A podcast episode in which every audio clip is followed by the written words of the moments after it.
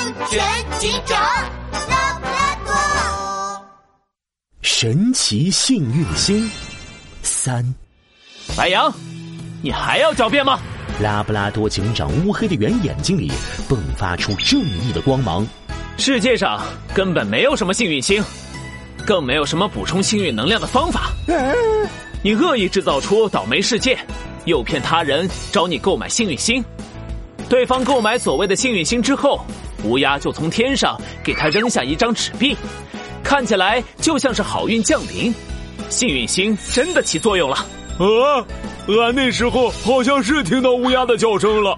黑熊猛地望向一旁的胖乌鸦，胖乌鸦吓了一跳，心虚的用翅膀捂住脸。拉布拉多警长又指了指白羊手上的创可贴。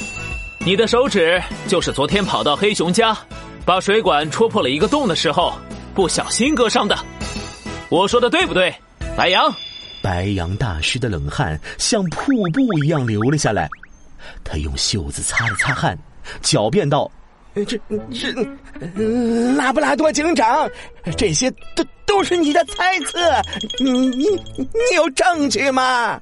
胖乌鸦立刻跟着叫了起来：“啊，有证据吗？快，有证据吗？当然有！”拉布拉多警长从口袋里拿出一个密封袋。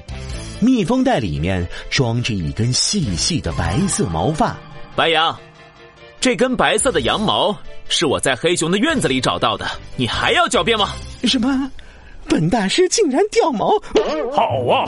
原来我买的蔬菜里那些肥嘟嘟的青虫是乌鸦偷偷放进去的。哦，那我走在路上砸中我脑袋的果子也是乌鸦扔的。哼！还有我洗澡洗到一半突然停水，也是他们干的了。没错，被骗的动物们齐刷刷的瞪着白羊大师，大家都气得火冒三丈。骗子！骗子！把钱还给我们！我我，哎呀，文大师头好晕啊！我我要回房间休息休息。白羊突然虚弱的扶住脑袋，往后退了几步。接着，拉开一个房间门，飞快的钻了进去。啊！等等我啊！门关上了，胖乌鸦刹不住车，一头撞上去，眼冒金星的顺着门板滑了下来。喂喂喂！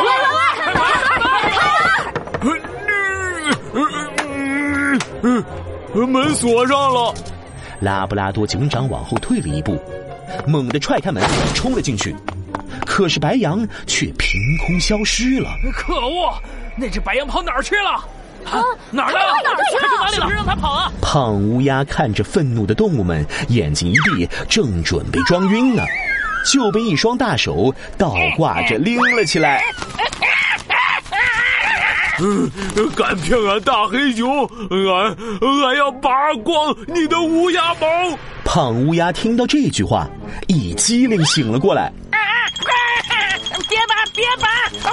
我有重要情报，我要立功！我要赎罪！书柜，书柜后面有扇门，能通向外面的马路。白人大师从那里溜走了，快！什么？拉布拉多警长推开书柜，果然发现了一扇暗门，他急忙拉开门冲了出去。只见门后出现一条大马路。